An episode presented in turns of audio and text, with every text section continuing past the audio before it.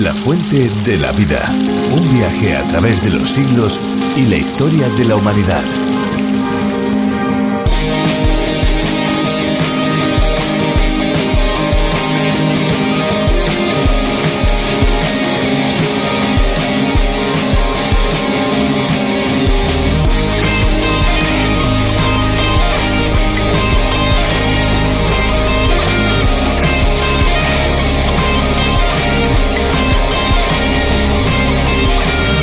Entrenar un deporte puede parecer difícil, duro y costoso, pero los que lo toman en serio pueden llegar muy, pero que muy lejos. Los nadadores olímpicos entrenan horas y horas hasta alcanzar el nivel que necesitan para poder participar así en las diferentes competiciones. Así pues, si queremos ser un gran nadador, lo tenemos claro, hay que entrenar.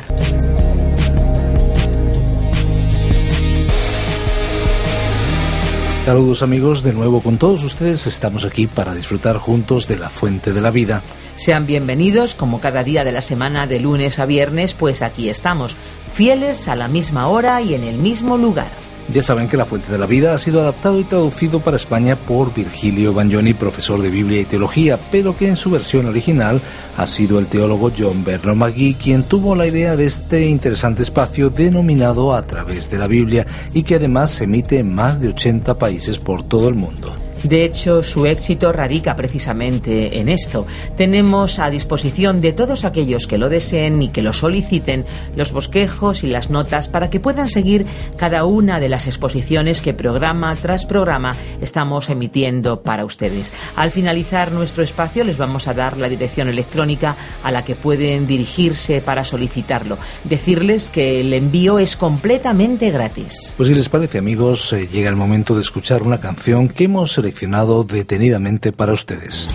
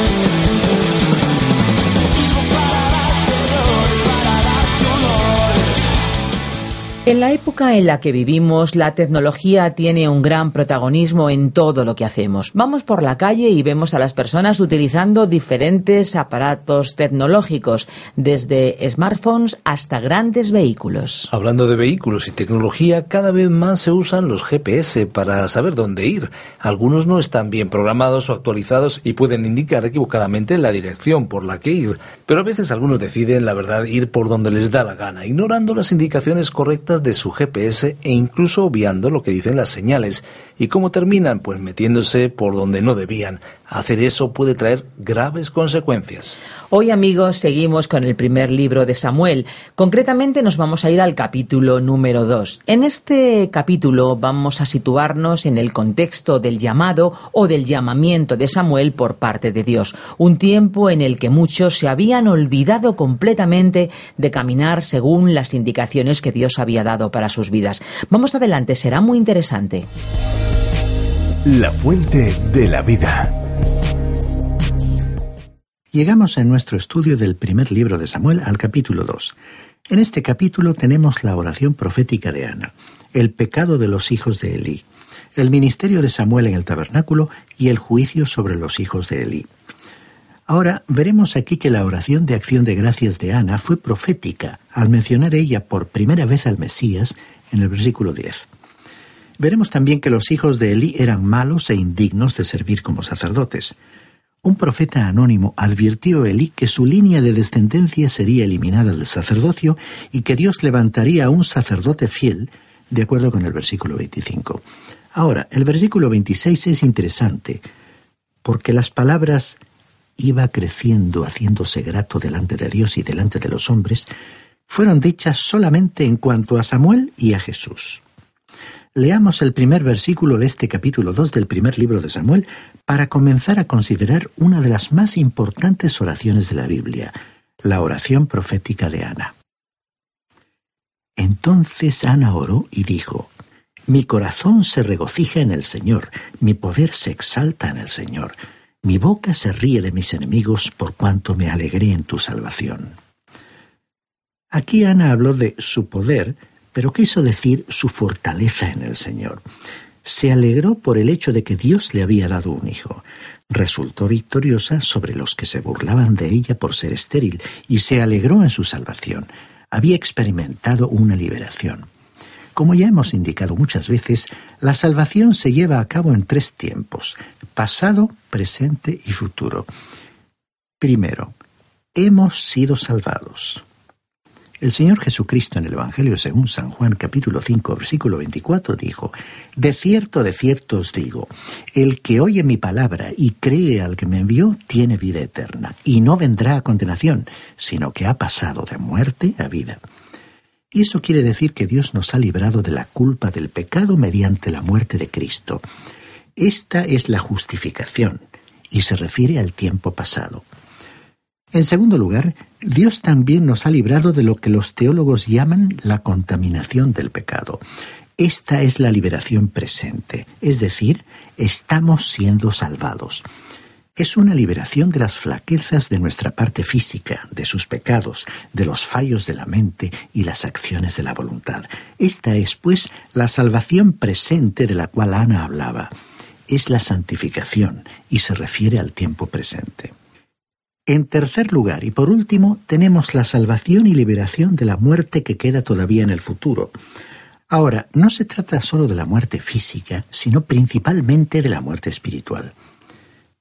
Dijo el apóstol San Juan en su primera carta capítulo 3 versículo 2, Amados, ahora somos hijos de Dios y aún no se ha manifestado lo que hemos de ser, pero sabemos que cuando Él se manifieste seremos semejantes a Él, porque le veremos tal como Él es. Esta es una salvación futura, es decir, seremos salvados. Esa será la glorificación y se refiere al tiempo futuro. O sea que, resumiendo, hemos sido salvados, estamos siendo salvados y seremos salvados. Y Ana se alegraba en su salvación. Quizás usted recuerde que el profeta Jonás dijo en el capítulo 2 de su libro, versículo 9, La salvación es del Señor. El salmista dijo muchas veces que la salvación era del Señor. La gran verdad de la salvación es que se lleva a cabo por la gracia de Dios. significa que hemos sido gratuitamente justificados por su gracia. Esta palabra gratuitamente significa inmerecidamente, en el sentido en que Dios no encontró nada, absolutamente nada en nosotros que mereciera la salvación. Él encontró la explicación en sí mismo, es decir, que nos ama. Ahora, Ana continuó hablando aquí en el versículo 2 y dijo, No hay santo como el Señor, porque no hay nadie fuera de ti ni refugio como el Dios nuestro. En el Antiguo Testamento Dios fue llamado una roca. En el Nuevo Testamento, en la carta a los Efesios capítulo 2 versículo 20, el Señor Jesucristo fue llamado la piedra angular. En el Evangelio según San Mateo capítulo 16 versículo 18, Cristo habló de sí mismo cuando dijo, Sobre esta roca edificaré mi iglesia. Esa roca sobre la cual Ana descansó es la misma roca sobre la cual descansamos usted y yo hoy. No hay refugio como nuestro Dios. Y continuó Ana diciendo en el versículo 3, No multipliquéis las palabras de orgullo y altanería. Cesan las palabras arrogantes de vuestra boca, porque el Señor es el Dios que todo lo sabe y a Él le toca pesar las acciones. Cuando nos dirigimos a Dios en oración debemos tener mucho cuidado, estimado oyente, de no permitir que nuestra altivez se convierta en un obstáculo. Tenemos que reconocer nuestra debilidad, nuestra insuficiencia y nuestra incapacidad. A veces oímos que algunos preguntan lo siguiente, ¿por qué no oyó Dios la oración mía? Y hablando claramente, ¿por qué tenía que oírla? ¿Qué derecho tiene usted de orar? Ahora, si ha aceptado al Señor Jesucristo como su Salvador, entonces es verdad que tiene derecho de acercarse a Él en el nombre de Jesucristo. Como hijos, tenemos el derecho de acudir a Él, pero debemos recordar que nuestras oraciones deben estar de acuerdo con su voluntad. Continuemos ahora con los versículos 4 al 6 de este capítulo 2 del primer libro de Samuel. Los arcos de los fuertes se han quebrado y los débiles se ciñen de vigor. Los saciados se alquilan por pan y los hambrientos dejan de tener hambre. Hasta la estéril da a luz siete veces, mas la que tenía muchos hijos languidece. El Señor da la muerte y la vida hace descender al sepulcro y retornar. La idea total aquí en este pasaje es que Dios es quien da la vida. Como Job dijo en el capítulo 1 de su libro, versículo 21, Desnudo salí del vientre de mi madre y desnudo volveré allá. El Señor dio y el Señor quitó. Bendito sea el nombre del Señor. Solo Dios, estimado oyente, tiene el derecho de dar la vida y de quitarla. Hasta que usted y yo tengamos el poder de dar vida, no tenemos ningún derecho a quitarla.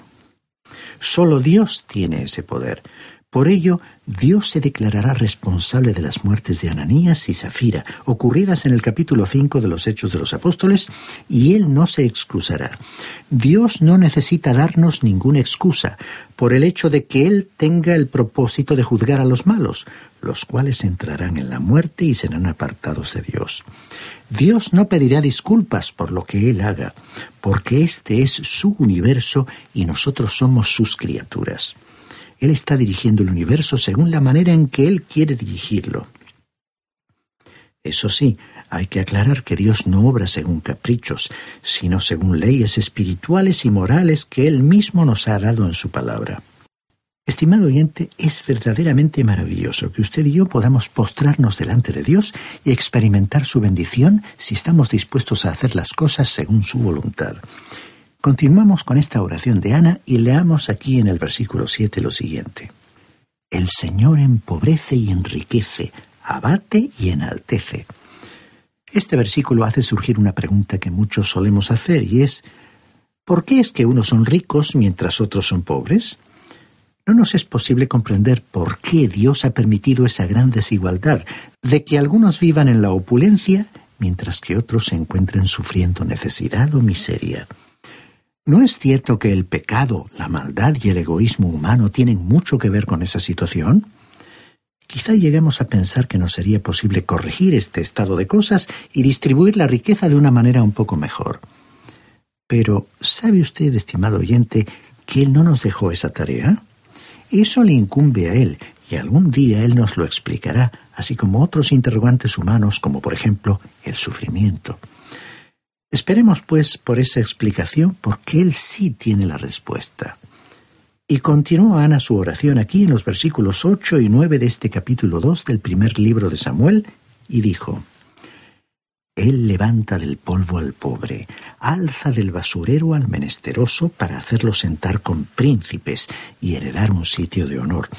Porque del Señor son las columnas de la tierra, Él afirmó sobre ellas el mundo.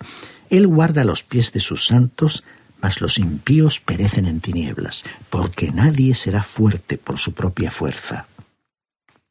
Este versículo nos dice que el hombre, por su propio esfuerzo, por su propio poder y fuerza, nunca puede llevar a cabo nada que sea aceptable para Dios. Y hoy tenemos que reconocer ese hecho. Es sólo lo que hacemos mediante el poder del Espíritu Santo lo que tendrá valor. Necesitamos aprender a depender de Él y a descansar en Él. Veamos ahora el versículo 10 de este capítulo 2 del primer libro de Samuel. Delante del Señor serán quebrantados sus adversarios y sobre ellos tronará desde los cielos. El Señor juzgará los confines de la tierra, dará poder a su rey y exaltará el poderío de su ungido. Este es uno de los grandes versículos de las Escrituras y el primero que usa la palabra Mesías. La palabra ungido corresponde al hebreo Mesías. Esta misma palabra es traducida Cristos en el Nuevo Testamento en griego. Es el título del Señor Jesús. Dios se estaba preparando para establecer el reino. Israel rechazaría la teocracia, o sea, un gobierno directo de Dios, y por lo tanto Dios iba a darles un rey. Continuemos con el versículo 11. Luego el Cana regresó a su casa en Ramá y el niño se quedó para servir al Señor junto al sacerdote Elí. Parece como si Samuel hubiera sido traído a un lugar de protección y refugio. El tabernáculo debía haber sido un lugar así, pero desafortunadamente no lo fue, porque leemos aquí en el versículo 12 que menciona a los hijos malvados de Elí. Los hijos de Elí eran hombres impíos que no tenían conocimiento del Señor.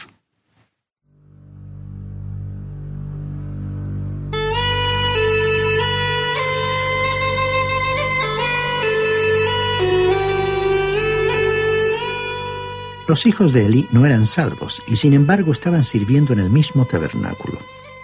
Ahora, según indica este pasaje, el pequeño Samuel estaba en un lugar peligroso, pero podemos estar seguros que su madre continuaba orando por él.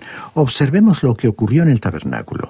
Leamos los versículos 13 hasta el 16 de este capítulo 2 del primer libro de Samuel. Y era costumbre de los sacerdotes con el pueblo que cuando alguien ofrecía sacrificio, mientras se cocía la carne, venía el criado del sacerdote trayendo en su mano un garfio de tres dientes, y lo metía en el perol, en la olla, en el caldero o en la marmita. Y todo lo que sacaba el garfio, el sacerdote lo tomaba para sí. De esta manera hacían con todo israelita que venía a Silo. Asimismo, antes de quemar la grasa, venía el criado del sacerdote y decía al que sacrificaba, Dame carne para asársela al sacerdote, porque no aceptará de ti carne cocida sino cruda. Y si el hombre le respondía, hay que quemar la grasa primero y después toma tanto como quieras. Él decía, no, dámela ahora mismo, de otra manera la tomaré por la fuerza. Los israelitas traían sus sacrificios al tabernáculo y los hijos de Elí, en lugar de ofrecérselos a Dios como debían hacerlo, se los guardaban para sí. Se guardaban la mejor parte del animal del sacrificio para ellos mismos y no la ofrecían al Señor. Eran completamente fraudulentos en el servicio del Señor. Continuemos con el versículo 17. Así pues, el pecado de estos ayudantes era muy grande ante el Señor, porque menospreciaban las ofrendas del Señor. El resultado de su deshonestidad fue que muchos se alejaron de Dios. Los israelitas vieron lo que hacían los hijos de Elí en el tabernáculo y en lugar de acercarse más al Señor, se iban alejando cada vez más.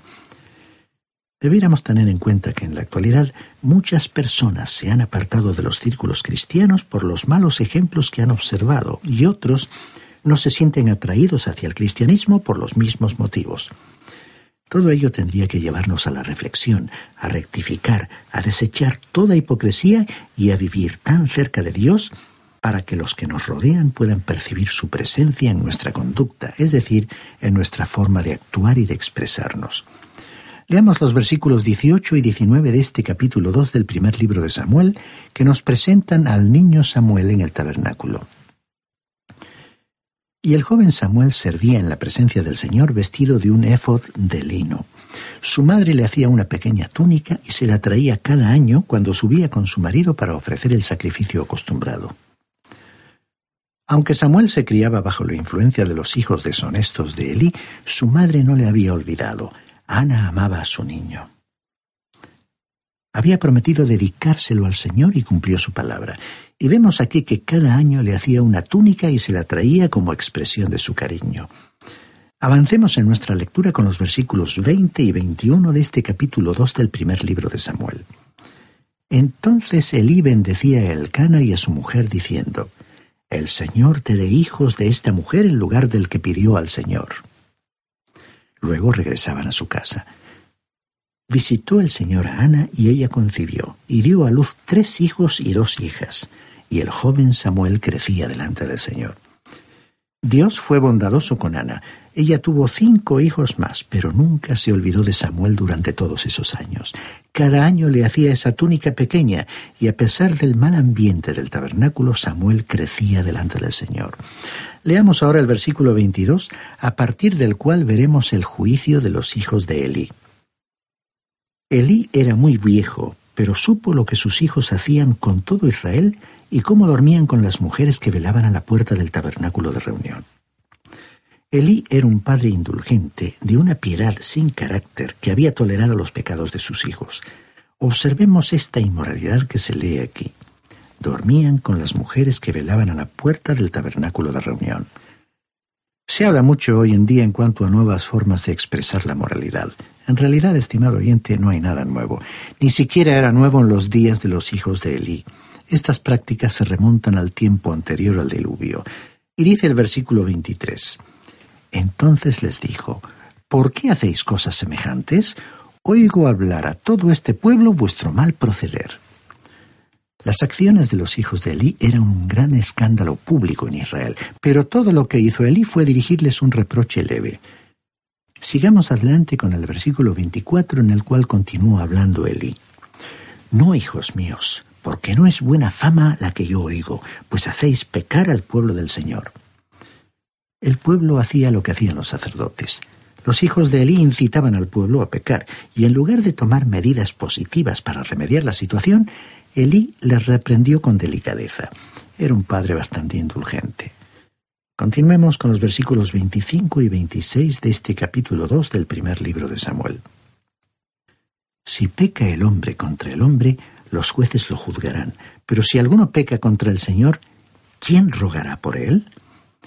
Pero ellos no oyeron la voz de su padre porque el Señor había resuelto hacerlos morir.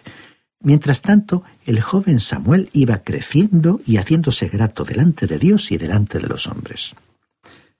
Aún en este ambiente malsano, Samuel crecía y su conducta agradaba tanto al Señor como a los hombres. Había sido dedicado a Dios y estaba respaldado por la preocupación y las oraciones de su madre. Por lo tanto, Dios iba a utilizarle. También observamos al comenzar este estudio que la Biblia solo mencionó a Samuel y a Jesucristo como creciendo en gracia para con Dios y los hombres. Los próximos versículos nos dicen que Dios envió un profeta al viejo Elí el cual le informó que Dios había terminado con él como sumo sacerdote. Leamos los versículos 27 al 29 de este capítulo 2 del primer libro de Samuel. Vino un varón de Dios ante Elí y le dijo, Así ha dicho el Señor, ¿no me manifesté yo claramente a la casa de tu padre cuando estaban en Egipto en la casa de Faraón? Lo escogí para que fuera mi sacerdote entre todas las tribus de Israel, para que ofreciera sobre mi altar, quemara incienso y llevara efod delante de mí. Yo concedí a la casa de tu padre todas las ofrendas de los hijos de Israel. ¿Por qué habéis pisoteado los sacrificios y las ofrendas que yo mandé ofrecer en el tabernáculo? ¿Por qué has honrado a tus hijos más que a mí, haciéndolos engordar con lo principal de todas las ofrendas de mi pueblo Israel? Este profeta anónimo le dijo a Elí que el oficio de sumo sacerdote terminaría para él y sus descendientes. Dios ya no obraría por medio del sacerdote. En lugar de él, Dios ahora levantaría sacerdotes profetas. El primero iba a ser Samuel, y él ejercería este ministerio al Señor, y su oficio sería el de profeta. Y leemos aquí en el versículo 30. Por eso el Señor, el Dios de Israel, dice, Yo había prometido que tu casa y la casa de tu padre andarían siempre delante de mí. Pero ahora ha dicho el Señor, nunca haga yo tal cosa, porque yo honro a los que me honran y los que me desprecian serán tenidos en poco. Este versículo nos recuerda que debemos tener mucho cuidado de honrar a Dios en nuestras vidas. En el Salmo 107, versículos 1 y 2 leemos, Alabad al Señor porque Él es bueno, porque para siempre es su misericordia. Díganlo los redimidos del Señor, los que ha redimido del poder del enemigo. Realmente, hoy hace falta que los redimidos del Señor puedan expresar esta verdad con convicción. Leamos ahora los versículos 31 al 34 de este capítulo 2 del primer libro de Samuel. Vienen días en que cortaré tu brazo y el brazo de la casa de tu padre, de modo que no haya ancianos en tu casa. Verás tu casa humillada, mientras Dios colma de bienes a Israel, de manera que nunca habrá ancianos en tu casa.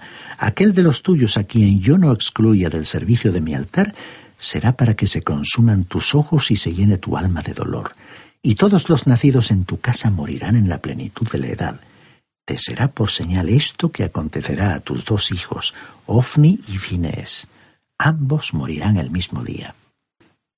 Todas las profecías que se mencionan en estos versículos se cumplieron. El versículo 31 se refiere a los sacerdotes que fueron muertos en Nob. Los versículos 32 y 33 predicen la deposición y la pobreza consiguiente del sacerdote Abiatar, descendiente de Elí. Al seguir nuestro estudio del primer libro de Samuel veremos cómo sucederían estos eventos. Leamos ahora el versículo 35. En cambio, yo me suscitaré un sacerdote fiel, que obre conforme a mi corazón y mis deseos. Le edificaré casa firme y andará delante de mi ungido todos los días. Ahora, ¿de quién hablaba este versículo? Por supuesto que se refería al Señor Jesucristo.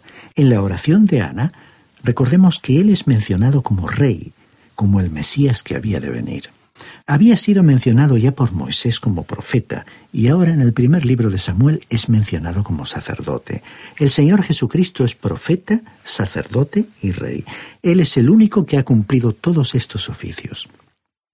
En nuestro estudio de hoy hemos visto el triste ejemplo de sacerdotes que deshonraron el santuario de Dios a causa de su maldad e indignidad. En contraste, la carta a los hebreos nos habla de Jesús como el sumo sacerdote que necesitábamos, porque Él es santo, sin maldad, sin mancha, apartado de los pecadores, exaltado más allá de los cielos. Él no fue como los otros sacerdotes que tenían que matar animales y ofrecerlos cada día en sacrificio, primero por sus propios pecados y luego por los pecados del pueblo. Jesús ofreció el sacrificio una sola vez y para siempre, cuando se entregó a sí mismo en la cruz. Estimado oyente, las palabras de esta carta a los Hebreos en su capítulo 7, versículo 25, constituyen un mensaje personal y una invitación para usted que le dedicamos hoy al despedirnos. Dice la palabra de Dios, hablando de Jesús, nuestro sumo sacerdote, por eso puede también salvar perpetuamente a los que por él se acercan a Dios, viviendo siempre para interceder por ellos.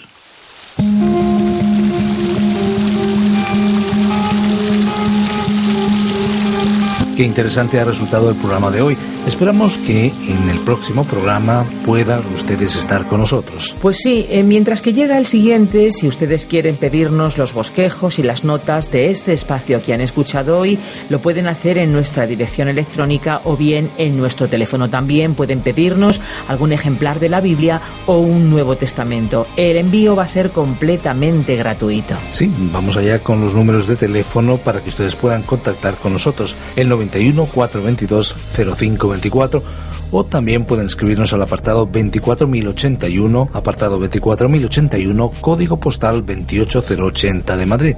Si lo prefieren, pueden enviarnos un correo electrónico a la siguiente dirección: info arroba radiocadenadevida.com. Info arroba radiocadenadevida.com.